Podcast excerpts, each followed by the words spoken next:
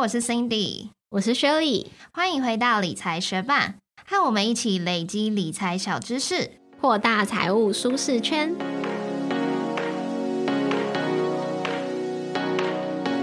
去在我们 podcast 第五十八集，也就是将近三年前，我们就曾经邀请过这位来宾来到我们的节目当中。那当时的他是以斜杠著称，经营个人品牌，举办读书会，还成为作家，出了一本书。在拥有一份正职之余，透过打造多重收入，让自己的人生不是单选题。那时隔三年，我们今天又再度邀请这位来宾回到我们节目中。现在的他又。更进化喽！年收入达到三百万积聚，成立自己的公司，开立多堂线上课程，也出版了第二本书。最近却搬到好山好水的宜兰远距工作。今天的这位来宾就是 Karen 花云溪凯伦。那这段时间 Karen 到底发生了什么样的故事呢？我们等等就会揭晓。先请 Karen 来跟学伴们打声招呼。嗨，大家好，我是 Karen，很高兴三年来又回到了这个节目了。真的欢迎 Karen 回到我们的节目。那我们上次见面的时候，Karen 还是一位记者，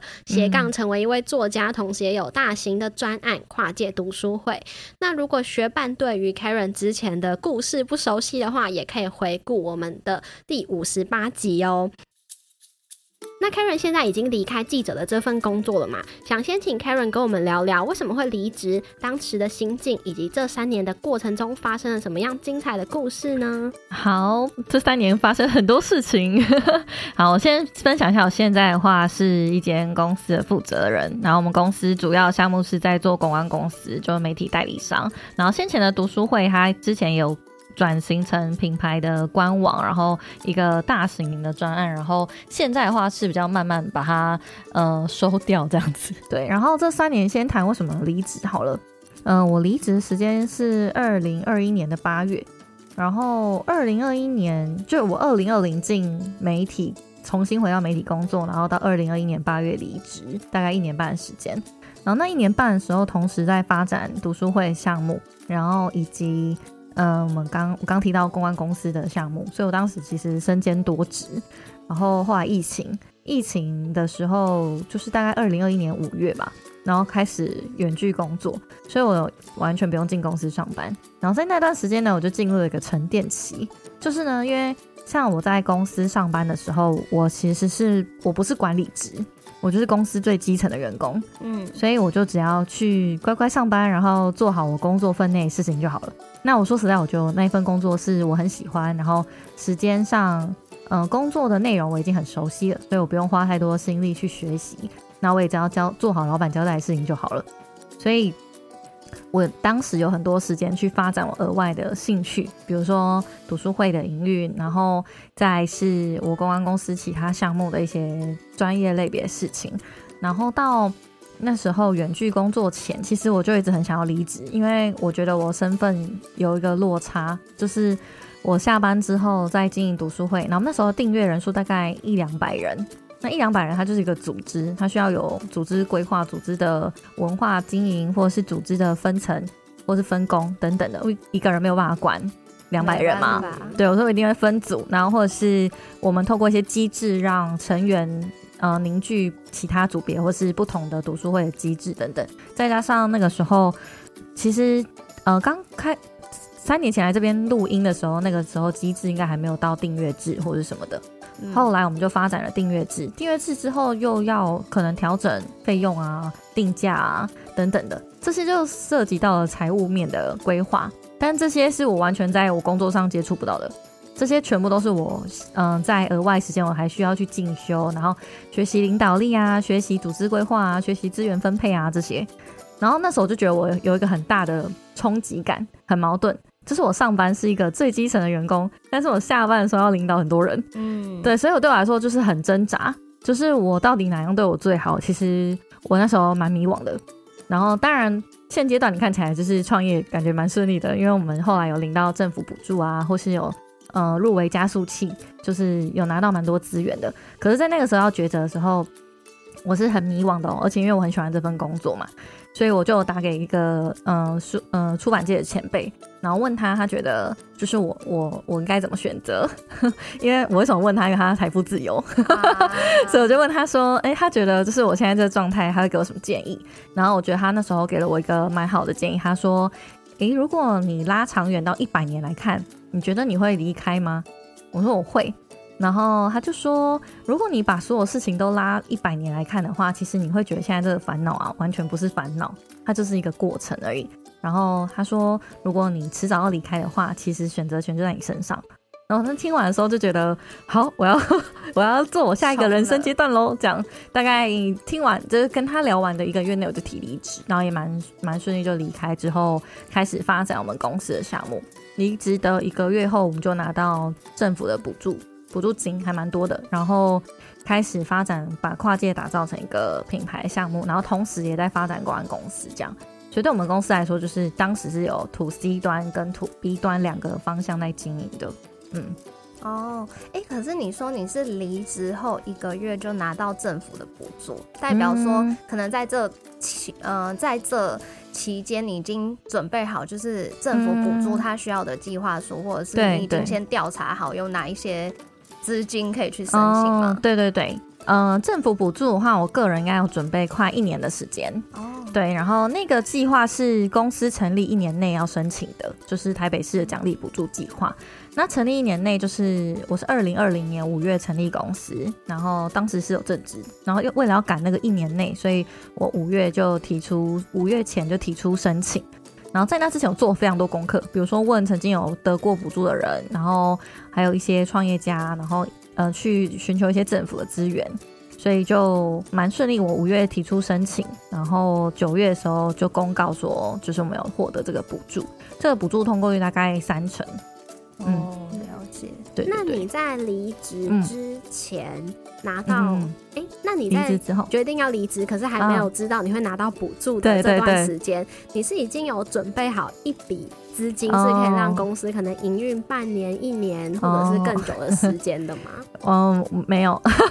因为其实我不是那个理财很好的人，那个时候，那个时候就是我对资金规划或是存款是没有什么太多概念或是欲望，就是我觉得能活下去就好了，因为。反正反正钱没有在赚，就类似这样，就比较乐天的想法。然后我们公司当时也没有太多负担，比如说办没有办公室，然后没一开始没有正职员工。那我们当时比较幸运的是，做了跨界的这个订阅制的时候，其实月金流是有十万块。然后我自己大概那时候有那个纾困纾困贷款嘛，嗯，然后纾困贷款就是我是员工，所以可以申请。那然后那个申请有十万块啊，那十万块好像利息很低，一年免利息之类的。所以我借我知道当时有很多人就是借出来去投资股票，然后我就借出来想说，嗯，离职后当我的生活金，类似这样。对，然后所以就加就是其实我真的存款差不多就十万块不到吧，然后就去就然后再加上我们月的一个月现金流十万，所以我就觉得这一定没问题，因为我我正职薪水不高。所以我正值薪水不高的状况下都可以活下去的话，我觉得那个好像没有什么太大差别。对，嗯，了解。但还是我觉得还是蛮有勇气的。我刚刚在听的时候，想说哇，好冲哦！就是因为我我我觉得那个时候也蛮冲动，没错，就是有后来有小教训啦。就是我我对我自己蛮冲动，没错。可是因为我当时就觉得我好像没有办法 hold 住这两个身份。嗯，其实我那时候正值有点就是会一直出错。然后我知道那个状态就是我 hold 不住这两件事情，可是那也是我人生第一次没有办法一次做两件事情的时候，就是我一直以来正职跟兼职都顾得很好，但是就那个时时段我真的做的没有很好，所以才一定要决定这件事情。然后另一个想法会离职也是因为我的工作是可回溯性的，就是我就算我回离职十年，我还是能回去做那同样的一份工作，只是可能。只是可能薪水不高或什么，但是我还是能去做类似的工作，不会像说可能有些产业它有知识，这个知识很专业，然后会一直进展。对对，就是可能离离职就回不去，但我们的那个产业其实是 OK 的。对，嗯，那你可以跟我们分享你刚刚说学到教训的故事吗？好啊，好啊，就是嗯，因为创业之后就是专注在创业这件事情上，然后那也是我第一次真的专注在创业。以前可能就觉得自己有点创业经验或者什么的，比如说经营一些副业啊、自媒体啊或什么的，会有一些财商经验，类似这样。可是真正真正的离职创业之后呢，才发现我是完全没有那个财务或者商务经验的。然后这个有一个启发性的事情是。就是我为什么会痛定思痛，想要去解决这件事情？因为我那时候其实有一阵子想要转职去其他科技公司或新创公司，然后我当时觉得我能力应该 OK，可以顺利转职。但是呢，同一家公司我大概面试隔隔一年，我面试两两，总共面试两次，然后中间有隔一年，但是我还是没有录取。然后所以呢，我后来就去问人资说，为什么我都不会录取？就是我到底是面试什么状况，为什么不会录取？这样，他就说，以我的经验来说，如果要应征一个 manager 的职位啊，我是没有才，我是没有商务经商业经验的。然后你不觉得我已经工作五年，然后没有商业经验是什么意思？就是会有点愤愤不平。我那时候心理状态是愤愤不平的。这个件事情大概二零二一年左右的时候，然后在这个愤愤不平的状态下，加上嗯，我是一个金，我是金牛座的。所以呢，我就觉得我要证明我会，我有财务、商务、商业经验。我要跟我要去创业，然后证明说我有商业经验这件事情。这样，然后我真的创业之后，就发现我是真的没有。然后，嗯，那时候也问了很多创业家，说，嗯，比如说我们现金流有现金流好了，然后毛利啊，或是财务管理啊，要怎么做等等的，都已经创业了，我才才才在了解这件事情。然后呢，对方就跟我说，嗯，你要去补会计。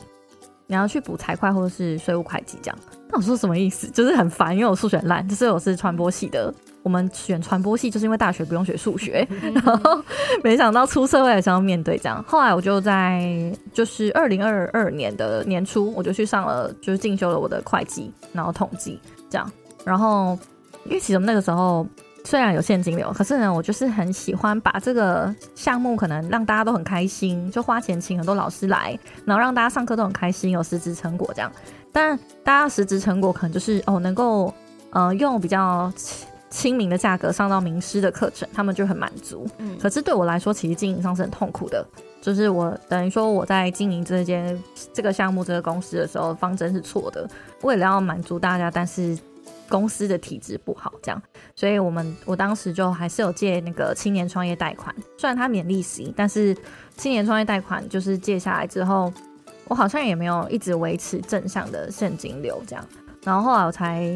就是因为进修了会计嘛，之后才去审视问题出在哪里，问题就是错在说我刚刚说我们请很多老师来教课或什么的，那有一些老师时薪其实很高。但是我就觉得没关系，反正大家喜开心就好。可是就会变成收支不平衡，嗯，然后嗯入不敷出嘛，然后我就慢慢的我就可能觉得我很累，然后就是没有动力之类的。然后后来后来痛定思痛呢，我就开始先算好成本，然后去计算毛利，算好毛利，算好毛利之后才去定价，说我们应该要收多少费用等等的这样。所以这是其中一个，然后第二个的话是，嗯，我去年有做一个产品，那它是笔记本，它是实体笔记本哦。然后我们是想说用募资的方式去募金钱进来，可是通常人家听到募资就是，哎，你募资达标之后做的这个产品就是不会亏钱嘛。但是我们我当时就是比较冲动，我是冲动很冲动的人，对不对？我们就先把产品做起来再募资，然后就是那个笔记本 就订了一千本这样。哦，对对对，但募资金额大概十二万，对，所以其实实际卖出不到，差不多就一百本左右，所以我们就家里还有超多囤货的。哦，那个笔记本是有时效性的吗？它没有时效性，对对对，是还好。但现在还有在贩售吗？有在瓶口以上贩售，大家可以搜寻“梦想提案册”。对，但其实我觉得那本书是那个笔记本非常非常用心的在做那本笔记本，然后有采访十一个创业家的故事。然后也有做很漂亮的封面设计啊，甚至还有网站跟 podcast 这样，对。但是就是等于说我把所有东西想好一条龙也都做好了，但就缺在呃行销上面经验可能没有那么多，或者资源没有那么够这样子。再来是哦，所以这个项目啊就亏了大概五六十万吧，嗯，从那时候起我再也不会做这种冲动的事情。对 对对，我们已经把这个钱赚回来，但是下次要我再做类似的事情的时候，我真的会先问说那个利润是多少？对，有学到商业经验呢。对对对，因为后来就是嗯。像我们在拿政府补助，然后可能需要去提案啊，或是跟委员做报告。然后委员做报告的时候，他一定会问你说：你们预预期营收多少？然后你们未来潜力多少？然后你你是怎么评估你们会增长多少的？类似这样那些灵魂上的拷问。然后原本都不是很想面对，但后来就没办法，我们有很多比赛嘛，然后很多补助东的东西要处理，所以就在这个过程中就慢慢的就是学习到这件事情。然后现在也是。嗯，把公司内部的机制调整的还 OK，因为我们像我们公关公司的这个项目，就是呃，它的产品线进货出货这件事情是很固定的，所以我就把这个这这这个项目的内容把关的比较严格，就是毛利率多少，然后砍价东空间呀有多少，已经调整它的收费机制。那我觉得最大的改变就是在这里，就是我们公司以前我自己是不太想要往这块去精进的。就是我不想要做这个事业，但是很矛盾，这个事业是比较赚钱的。就是这个事业在我们公司的事业体占了百分之七十的营收，但是我很不想要做这个项目。可是就是这是对于公司来说不不健康的想法。然后后来就经历过这个惨赔五六十万的时候，我才想说算了，我就认真经营这件事情好了。人家像我们是没有做商务开发或什么的，就是平时也看不出来我们有在做公关公司的项目嘛。然后。嗯，我们也不做商务开发，也不太做案例对外的那个露出，但还是会有客户，就是透过各种管道，或是客户的客户介绍朋友过来，然后我们就开始帮他做很多项目。那这项目就包含像筹办记者会，然后网络上的一些内容经营，或是帮客户品牌报国家级的奖项这样。那口碑就就是这个实体实际上的口碑是还不错，所以客户的回头率就很高。那我们原本都是做单次单次的服务。可是单次单次服务它就没有延伸性嘛，就是等客户说他有需求，你再去处理，这样好像有点被动。所以后来我们就去把单次性的服务延伸到一整年的服务，然后一整年的服务再把它切分成一个月去支付，签一年的年约，然后月结。所以这同样就订阅制嘛。然后我们的单那个订阅制的集聚比较高，就在十倍以上的金额，所以就。就还算蛮稳定的。然后做做了这件事情之后呢，我就发现我是可以预估我明年至少会赚多少钱的，所以我就会觉得心里比较安心。之前是比较没办法，之前就是会有点，嗯，你每一个月或是每半年都要拼拼凑凑一次，然后很紧张。然后现在到年底的时候就没有那么担心。然后也有一方面是我们在这个领域是真的有专业跟独特性，所以。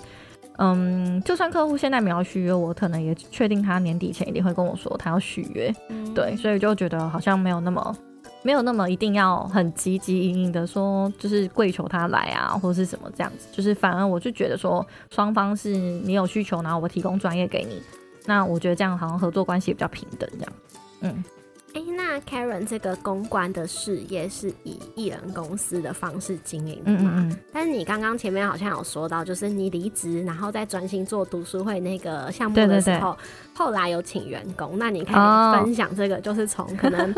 组织打算慢慢扩张之路，再回归艺人公司的这个历程嘛？好，因为其实呃，请员工这件事情，我们开始请的员工是处理。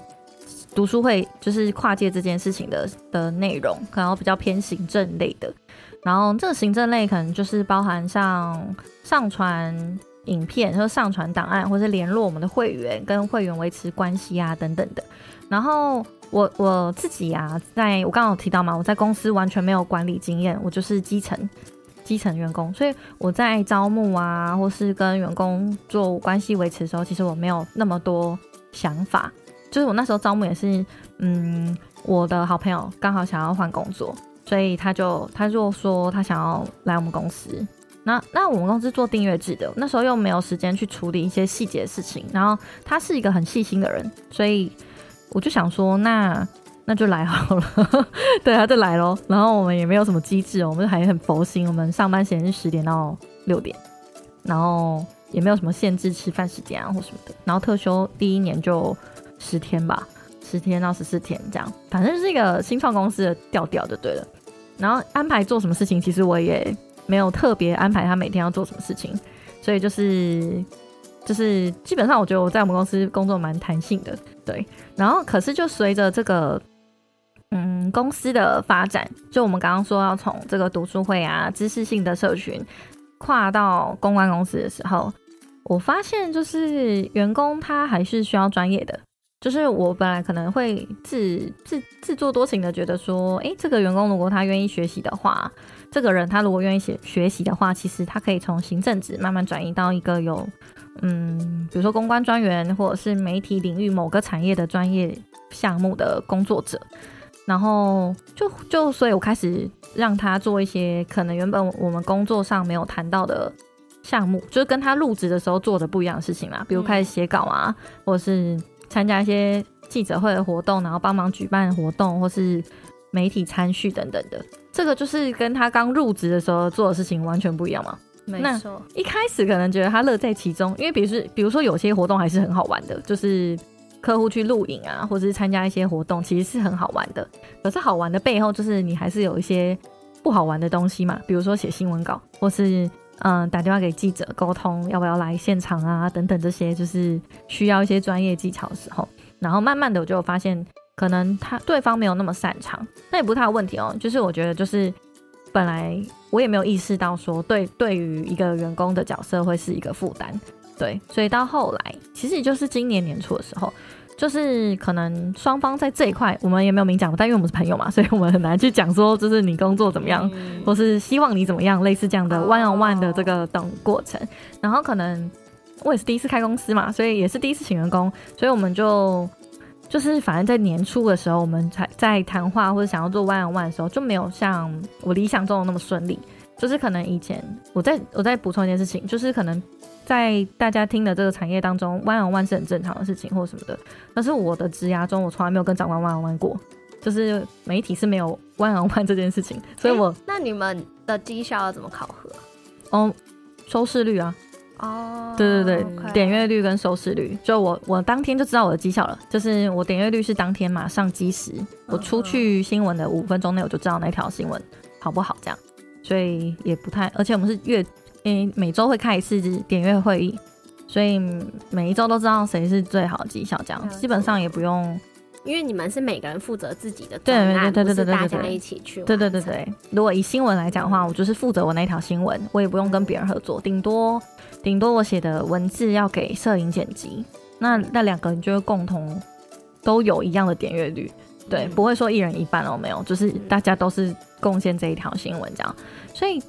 这个行业跟其他行业就不太一样，所以我也不太会 one on one。然后我的那个员工他也没有 one on one 过，因为他以前的行业也没有做这件事情。所以我们开始要谈这件事情的时候，就搞得我们两个也还蛮紧张的，然后也不知道从何开始。而且如果是朋友身份，好像也会。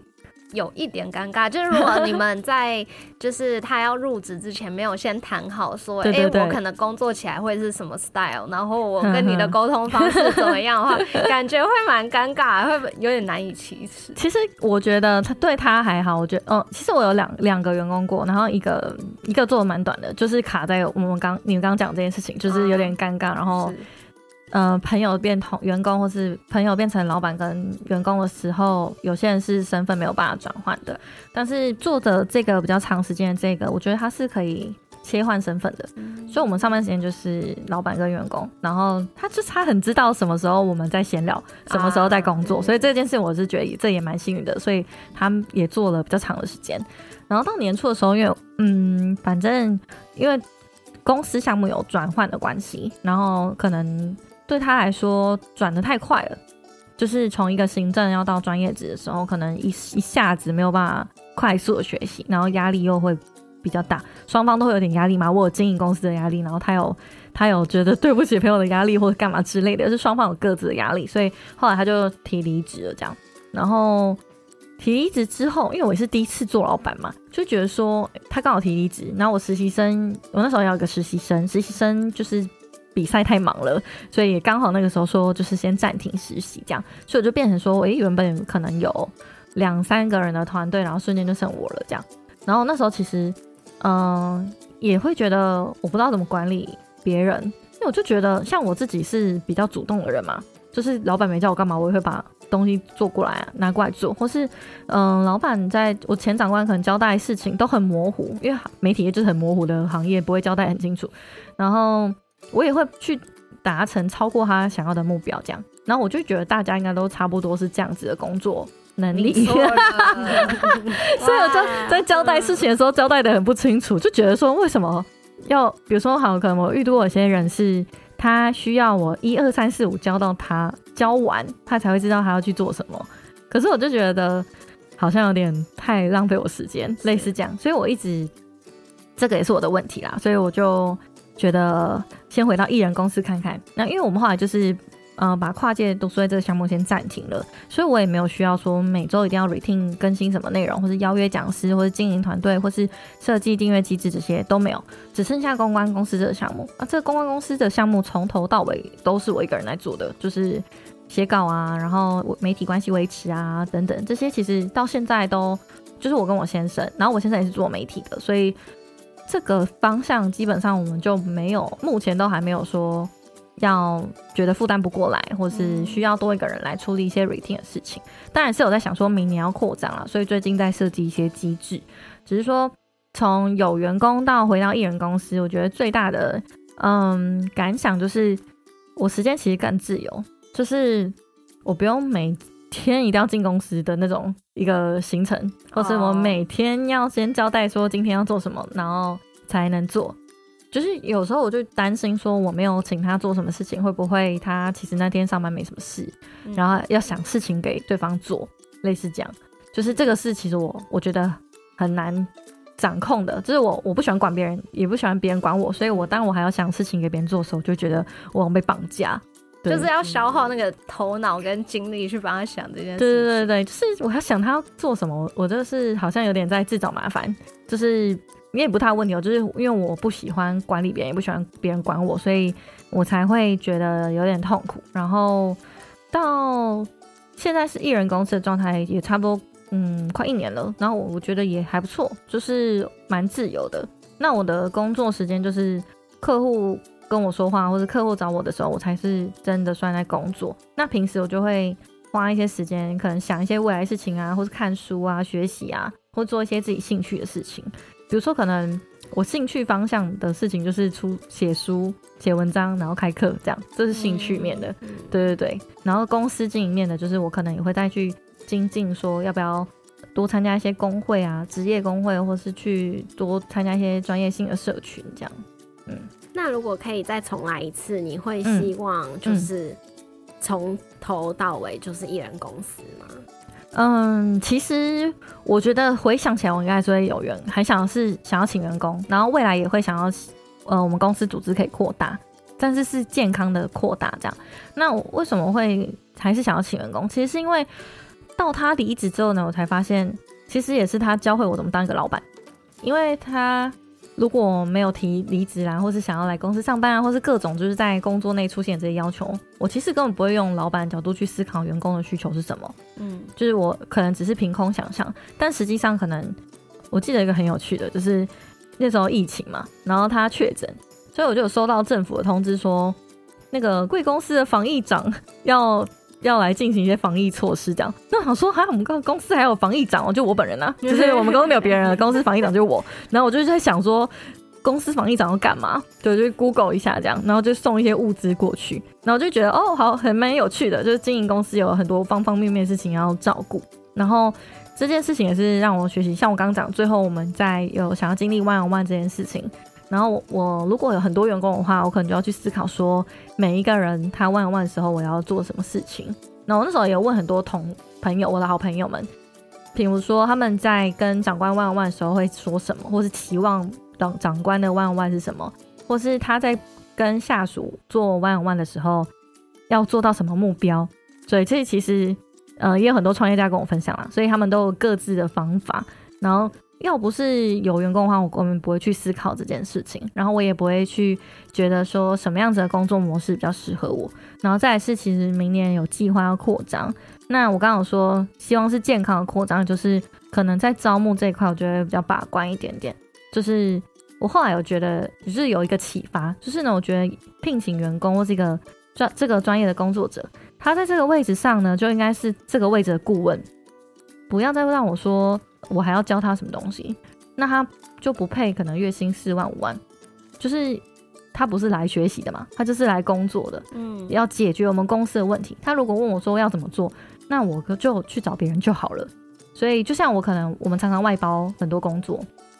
摄影啊、剪辑啊等等，那我外包的摄影师总不可能问我说 Premiere 怎么用吧？对不对？所以就是，这这个我就是有转换一下我当老板的想法。对，因为我以前当员工的时候，可能也会觉得，为什么公司对我不公平？为什么都不教我啊？为什么？为什么？就是那么多制度不公平，类似这样。可是换了一个角度去看事情的时候，就会觉得，嗯，以前我可能在当员工的时候也有很任性的地方，然后有很多做不好的事情，这样。哎，我想要反馈一下，就是我觉得，如果是学习怎么使用什么工具，或者是一些你 Google 就可以得到的知识或者是资讯的话，我自己也会希望我的呃同事啊，就是其他可能问问我问题的人，他们自己去找出这个答案。他如果不确定这个答案是不是对的，他可以拿着他找的答案来问我说：“哎，是不是这样子做？”但我觉得有时候跟主管或者是老板合作，嗯。事情做的对不对，其实是看有没有做出他想要的。所以我在做之前，我还是会先再次跟他确认说，因为他有时候他给的指令可能真的是模糊的，嗯，因为他也很忙嘛，我就会把他的指令弄清楚一点，就是问他说，哎，你想要的是这个 A 方向，还是 B 方向，还是 C 方向？嗯嗯，确，这个是我觉得是可以确认的。要不然的话，因为我觉为什么给外包工作？不用这么多确认，因为你在外包的时候，你都已经把那个规则定得很清楚了。嗯嗯。但是长时间的合作，其实不一定就是每一次每一条就是要做什么都会定的这么清楚。对对对，这也是另一个考量的方向，就是目标有没有清楚。但我是如果说目标已经很清楚了，他还是要问怎么做的话，我就觉得他有点太被动，缺乏主动学习的能力。然后这个目标可能对于有些人来说清楚，有些人又觉得不清楚。所以我觉得这这职职场沟通也是很困难的事情。然后我记得我有跟一个很专业的工作者嗯合作，然后那时候是想要解决一个网站的问题，对方是真的非常专业的嗯工程师的背景背景。然后其实我一直在讲我的烦恼，我就是一直在讲说呃比如说费用太高，然后我们速度很慢，然后什么一直在在讲我的烦恼。最后他就做了一件事情，他就说好我收敛一下，所以其实你想要的就是什么什么什么这样对吗？然后我就说对。然后他就开始执行了，他也不问我说我们想要怎么做，然后我们可以怎么做，他都没有给我方案，他就做了一个最最好的合适的选项。那我就觉得这个人来当员工的话，真的太棒了，可遇不可求。对对对，他应该也是经过前面很多经验的累积。对对对对对，所以我就觉得哦，这个就是我在理想中的员工的角色。可是。呃，在找到这个理想员工的时候，我们公司应该也要有足够的资源，让这个人愿意投入，然后呃，能够支持他的专业领域，也是我们公司的责任。对，嗯嗯嗯。那我们最近在看 Karen 的社群分享，也发现，就是除了这些公司经营管理啊，还有媒体公关的这些主题以外，你也分享了很多跟 AI 啊、高效工作相关的内容。那想问你是？嗯，受到怎么样的启发，觉得说这是一个你很有热情想要一直分享的东西呢？好，因为其实，在以前工作的影响，就是嗯，新闻媒体产业，然后每天都在追逐新的事物嘛，然后寻找有趣的东西，然后也影响我，就是可能在分享内容的一个方向。然后其实一直以来，我的自媒体都没有一个太大的固定的主题，所以也比较像是时事分享啊，或者是。嗯，找有趣的东西。然后我前面开的课跟出的书籍都是在主打高效写作，对。然后 Chat GPT 出来的时候，我就觉得它是一个跟我的跟我的专业领域非常有关系的东西，因为 Chat GPT 就在帮助大家达成高效。那再来是下指令的时候，下 AI 的指令，其实用的就是中文的写作逻辑。那很多人在讨论 AI 的时候，最一开始讨论的就是，如果做 AI 咏唱师的话，我们要怎么把指指令下的更精准，或是我要怎么让 AI 产出的内容是我想要的？其实这个就是文字的沟通。那我觉得很幸运，就是我们的高效写作就是在教大家如何高效，然后如何精准，如何用文字传达。只是说现在传达的对象是 AI。你用文字去跟 AI 做沟通，然后它最后会产出文字啊、图片、影像或声音等等不同的文本类型。然后我知道这件事情的时候，其实我就会觉得这跟我很有关。然后我是事实很适合做这件事情的，因为我们想要帮助大家更高效，然后节省时间。那以前我会觉得，你想要提升效率，想要做到更高效的工作者的话，你应该要磨练你的专业度。但现在不用，因为 AI 出现了。我们要做就是如何把 AI 学习好，然后应用在我们生活上。然后从中我就发现，其实这些分享都很有趣。那这些工具真的会省下很多时间。举例来说，像 Canva 有一个大量建立的功能。那这个大量建立就是说，我是固定的版型、固定的颜色、固定的图片，然后上面的文字啊，或是想要换不同的内容的时候，我用大量建立这个功能，其实一次可以产出二十张到六十张以上的图片。那可能有一些社群小编他们在做的做事的事情，就是每天排一则贴文等等的，那他可能每天都要重新产一次，但是用 Canva 大量建立，他一次就可以做完一百天的工作了。对，然后。嗯，我自己其实生活上是蛮会运用各种工具的人，就是我从小就对电脑软体是非常有兴趣的，所以像嗯，我小学小六就会用 Photoshop，然后嗯做 GIF 啊，动动图片啊等等的，就是小学就会做，然后嗯，国中走的很前面，就是我觉得蛮幸运的，就是好像是因为我舅舅是做电脑相关的。然后，嗯，电脑算是我小学三年级才出在家里才会有电脑，然后开始使用。可是我对于应用这件事情就充满了兴趣。然后我也是一个网络重度沉迷沉沉迷者。虽然 maybe 看不出来，但我们就是乡民长大的，所以只要市面上出现过的社群网站，无名嘛，然后爱情公寓啊，这之类这种，我看你分享 超古老家族，雅虎家族，对对对，超古老的 PC Home 宝台之类的，全部我都有账号，然后我也全部都知道怎么使用。然后到后来，像我们也会做网站，我国中、国小就有拿过，哎，国中就有拿过全校的网站第二名，做网站第二名，所以其实我还当过电脑家教。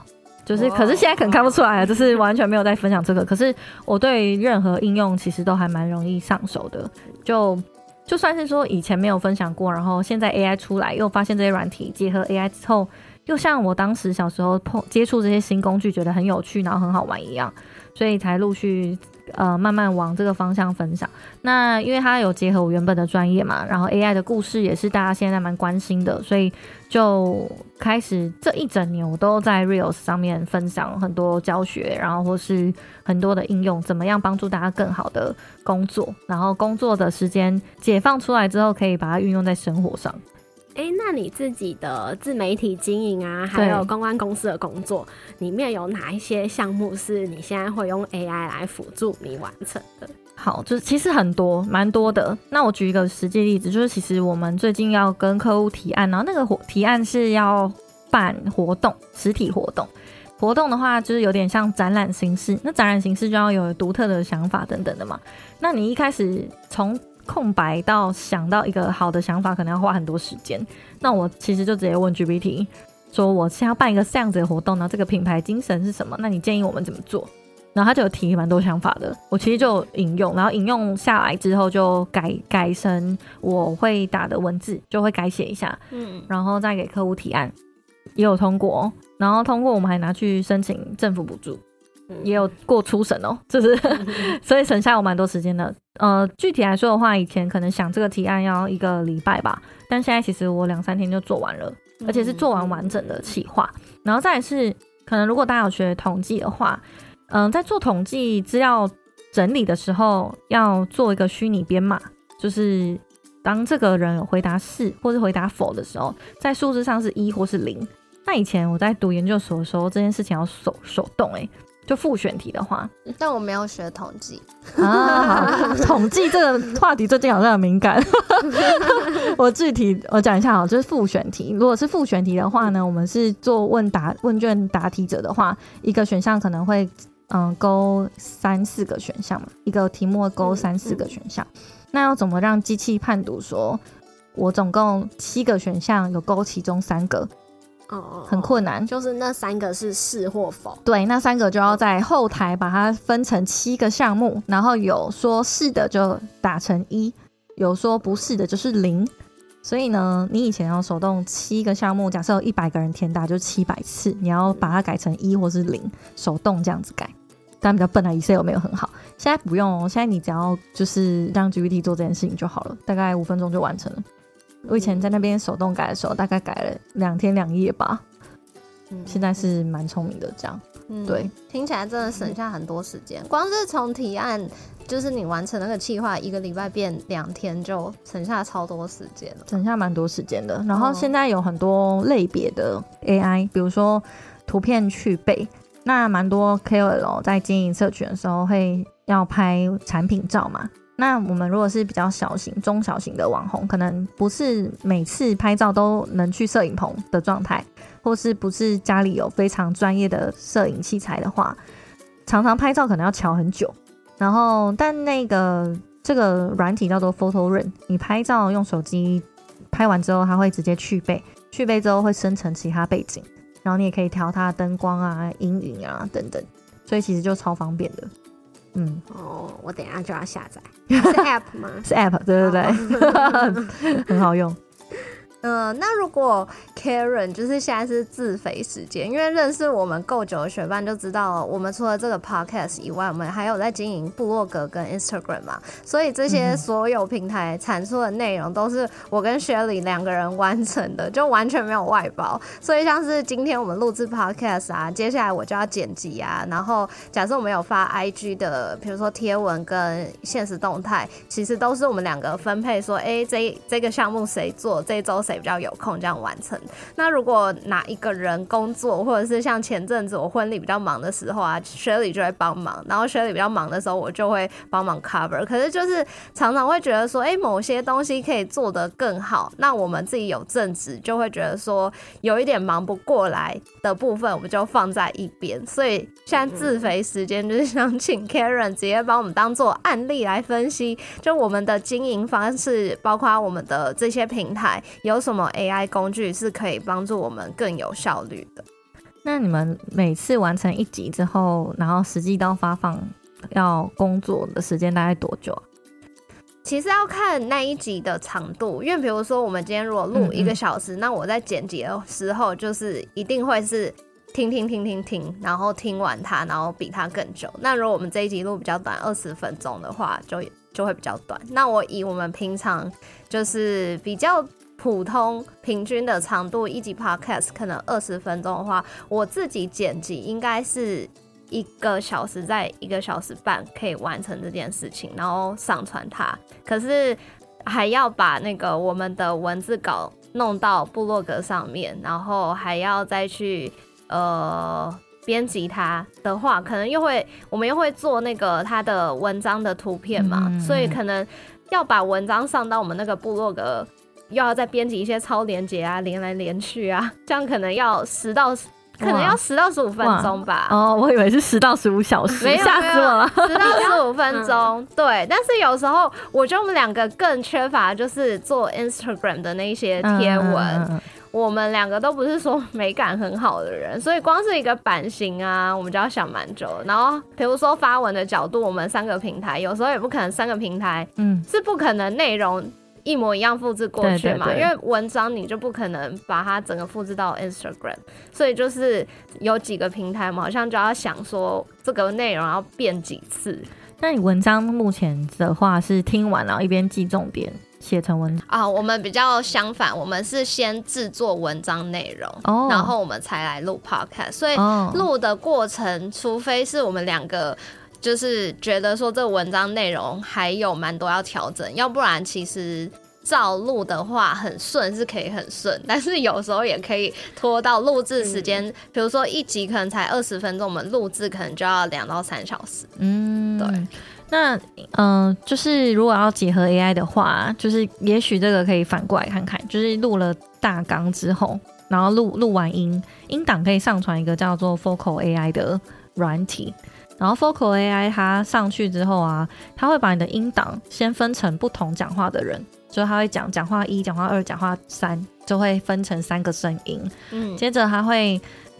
区分你们讲的主题的重点，它会在页面上显示比如说零秒到五分三十二秒这一段的主轴是什么，它会自己区分你们在讲的重点，你不用输入任何文字哦，它就是透过它就是透过分析这个音档，然后去分析说哦这一段在讲理财的观念，然后这一段是在讲呃讲话者三他注重的什么什么观念，类似这样。那当你按下这个主题按钮的时候，它会回播这一段，然后同时旁边会有逐字稿。哦，对，所以其实逐字稿可以直接下载成文字档，然后文字档如果说有简体啊或是辨识不清的地方，只要请 GPT 修正就好了。嗯然后现在有一个新的，呃，这个的话呢，就是让你把文字，呃，先把声音转成文字档嘛，对然后文字档下来之后，现在有 GPTs 这个，呃，自己的 AI 助理，那每一集都可以做一支 AI 助理，所以你就把文档所有的档案字数。就是没有什么太多限制，你就把这个文档传上去 GPTs 里面，做一支这个节目的助理。就是比如说理财学办第一百集之类的，然后这个内容，然后你请 GPT 说，请帮我分析一下这个大纲，那它就会产出文章了，哦，基本上也不用自己写。嗯哼，对，我是不是在们今天这集节目，你可以按照这方式操作看看。对啊，因为我们这一集，反正就是我现在可能会需要类似逐字稿的东西嘛。对对对对，哎、那如果是比如说把文字转换成图文创作，像要发布到 Instagram 那一种呢？那一样在刚刚我讲的 GPTs 的助理里面，然后你请他帮你把重点摘要做成呃五张六张不同的 IG 的图片，就按照你的需求，因为那个指令就是。呃，以以我们在教学的时候，其实中文的指令它就是名词、动词、形容词、数量跟规格。嗯，那你按照这个形式下去下指令，比如说，请给我社群贴文 Instagram 一乘一，就方形图片还是直视图片，呃的内容，然后请给我五张或者六张，类似这样。然后你看是要给给你表格，还是要给你文字，或是给你直接给你图片也可以，哦，因为它现在有达利三这个图像生成功能。嗯对对对对对，那呃，通常就给你表格，然后给你表格之后就可以做大量建立的格式。大家建议就进到 Canva 里面，选一个你们喜欢的版型，或是你们已经固定在用的版型，是有固定的嘛？然后就一键生成就可以了。嗯，哎、我想问另一题，因为你刚刚有提到，你这一年来几乎都在用 Rails 分享各对种使用 AI 工具的方法嘛？就是我们这几个月也一直在说，哎、我们去参加那个活动，是不是可以拍个 Reels 啊？或者是嗯哎、今天这个来宾好不容易又访谈到他，我们是不是可以拍个 Reels 来记录这个过程？但是就因为我们各种技巧的缺乏，然后生性懒惰，对，就也不太确定说 reels 的脚本到底要怎么编排比较好，然后怎么拍比较好，然后我们、呃如果不露脸的话，可以怎么样收集素材之类的。啊因为这些问题，所以我们到现在都还没有发布过任何一支嗯 reels，、所以就想要问说，哎、我们可以通过 AI 工具怎么样帮助我们起步来 啊，就是制作成一支 reels？哦，我觉得这个的话，可以先把 Reels 的这个门槛降低，就是你可能会想要做那种超炫，然后或者是效果很好的 Reels，但是我们可以先从起步开始，像原子习惯有讲嘛，就是你一次做一点点，然后每次再进步，其实你就会做得越来越好。那所以我们可以先从最简单现有的素材，现有的素材就是声音嘛，嗯，那声音再加上字幕，然后把它用成底色的图卡，或是你们两个本来固定的照片，或是跟来宾那一集的照片，就让它有声音加字幕跑，这样是其中一个。然后这个这个跑的这个声音，就像我刚刚讲的 Focal AI，它就可以截取这其中一段，然后你把这这一段的描述，或者是把这一段直接下载下来，然后做成 Reels 就可以。那 Reels 还有一定的规格，就是六十秒内是最好的。然后为什么六十秒内？因为六十秒同时可以上传 YouTube 的 Short 跟抖音，嗯所以你做一个内容可以发布到三个平台上，这样是最省时的。所以我们先把规格定义出来，就是呢要做六十秒的 Reels，然后是图文的，所以你的素材就是图片、声音再加六十秒。那其实今天这一集可能 maybe 可以剪二三十支，嗯。哦，真对对，对，一次发布，同一集可以重复发布嘛，但内容不一样，所以你就用刚刚讲的那个 Focal AI 去分类主题，然后截取其中六十秒，然后再加上字幕，这样就是一个 Reels 了，然后再慢慢的增加难度。嗯其实也不太需要剪辑，你就是，嗯、因为剪映它有剪映它有那个 AI 智能识识别的字幕，所以你把声音进去，然后按一下 AI 识别，哦字幕就出来。了。哦然后我觉得它很聪明的地方是，你的字幕有时候我们看烦恼的地方就是字幕要调整样式，然后一个一个复制嘛。但是剪映不用，剪映它本身就是你动一个字幕的字幕的那叫什么块那个区域的时候，它所有的字体啊、大小、颜色全部会一起更改，你是不用一次然后一个一个调整的。嗯，对，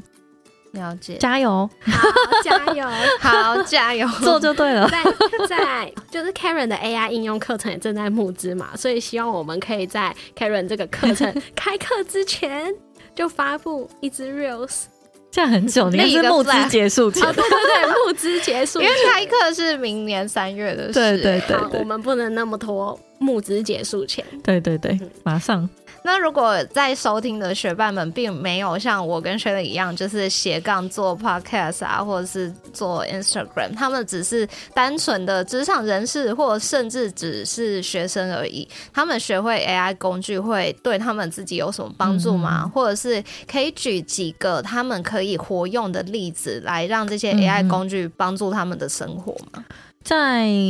嗯，我觉得生活面的话，大家都可能会有一些心理上的烦恼，不论是人际关系啦、感情啊、亲情啊，或者你要决策一件事情的时候，你其实好像没有办法决定，或者有些事情你不想要告诉别人，所以其实 GPT 就可以帮做当做一个咨询的伙伴，或是陪你聊天的朋友。那我其实自己常常在商业上会有一些困难想要讨论，但没有人可以讨论，所以就用 GPT 来跟我分，就跟我一来一回帮助我思考。那如果是在个人人际关系啊、情感上有问题的话，我觉得它也能够帮助你梳理你的想法，然后让你可以从感性变得理性一点点，不要太冲动。对嗯再来是，如果对家长的话，其实我有试过，比如说私立国中、公立国中的比较，然后请他用表格方式，然后列出六个比较的项目点，好的那一面，好的那个项目的话，帮我写一个胜，胜利的胜。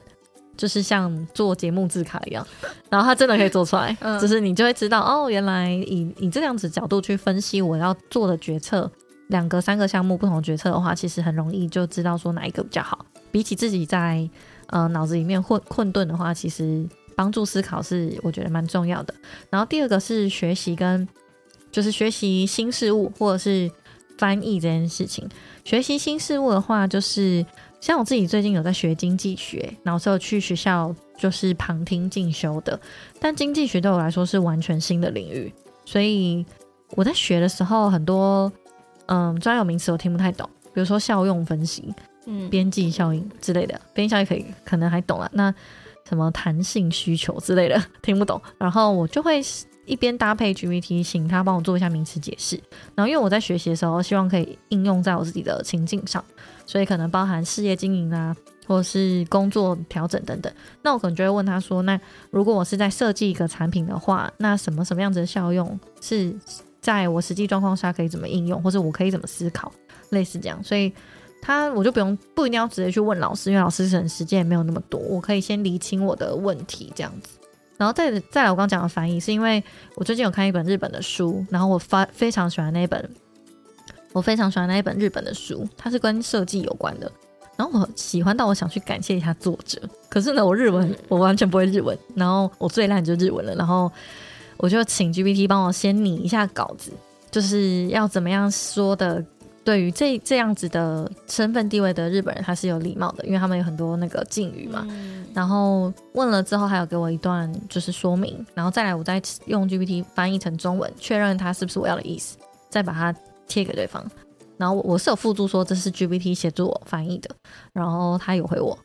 对，就是我就觉得哎、诶这也是一个我在运用上的突破。对，哎、我觉得很棒哎，因为客人举这个例子，就让我想到多年前我去冲绳的时候买了一个杯子，然后那个杯子是老板手做，我就是很喜欢他整间店。然后，可是我买回来那个杯子，就是包括我又买几几个，可是就是有一个它出现裂痕，然后我就在想说，哎、我要怎么补救？因为它等于没办法用，它就是水会一直漏出来，所以我就还要请那个我会日文的朋友说，哎、你可不可以帮我沟通一下？下这个状况，我就要跟他讲说，哎，就是这个杯子是什么时候买的，然后他就帮我写了一段日文，然后贴过去，我再贴过去，然后老板回什么，我再截图给他，然后他再帮我翻译，再贴过去。那现在就是完全不用，就是很像你刚这个情境，就只要请 GPT 协助就好。但是大家可能会讲说，那我们 Google 翻译也可以，可是就觉得会有点误差，嗯，因为毕竟 GPT 它是生成式的语言，所以它会自己去判断说，在这个情境下用什么样子的名词会比较好，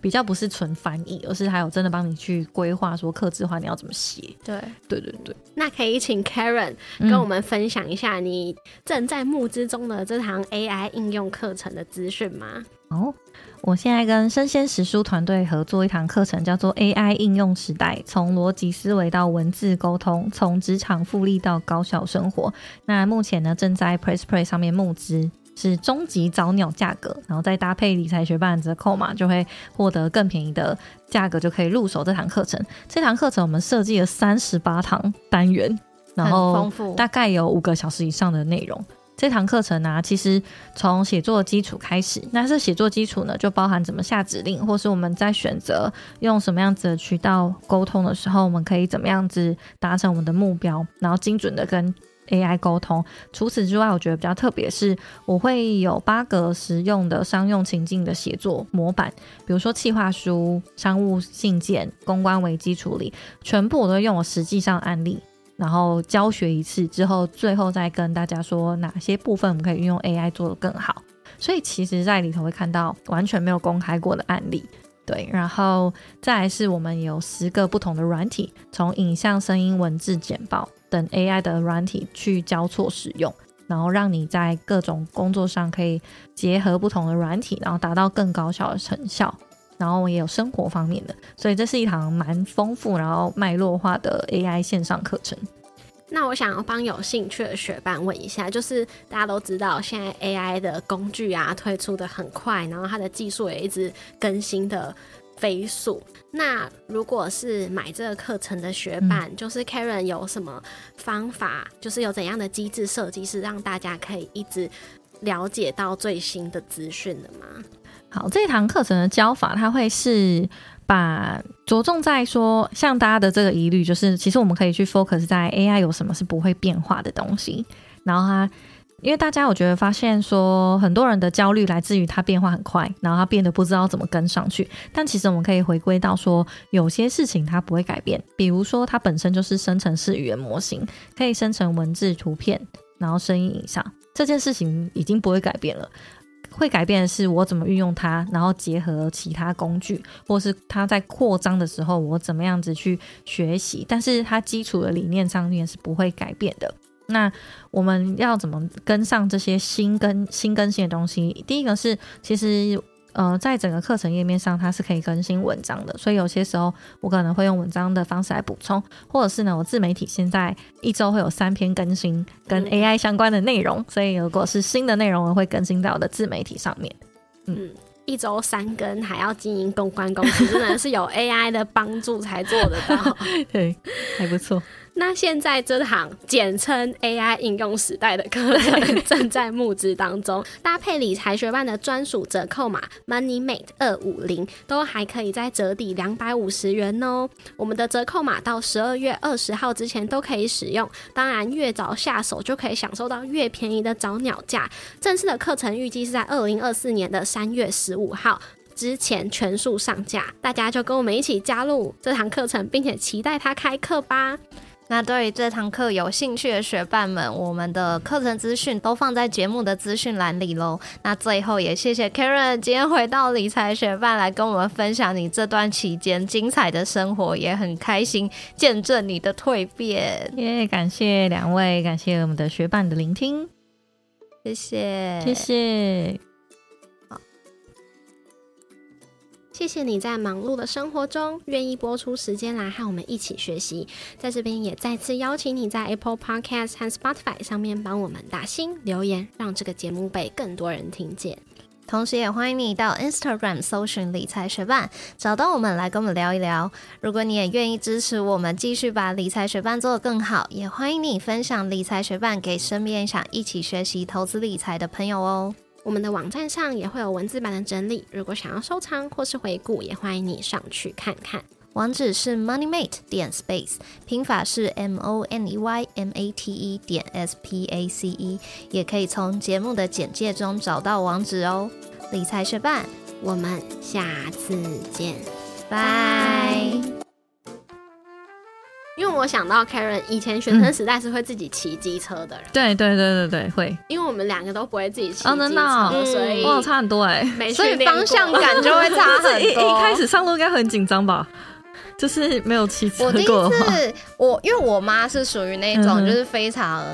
勇猛。嗯直进的那种人，然后呢，嗯我好像也是刚学开车一个暑假之后要回去学校，嗯他就叫我自己开车上高速公路，然后嗯他跟我姐坐在车上这样。可是我那时候就是只有开过林口的那个。林口的路，所以就是林口的路都是很大条，然后对对对人又不多，然后而且又很好开。悉。对对，又很熟悉。然后后来我要上高速公路的时候，我就觉得超紧张，然后我就是紧张到我的手就很僵直。然后到了新竹之后，我就觉得很像运动完六十分钟就很累。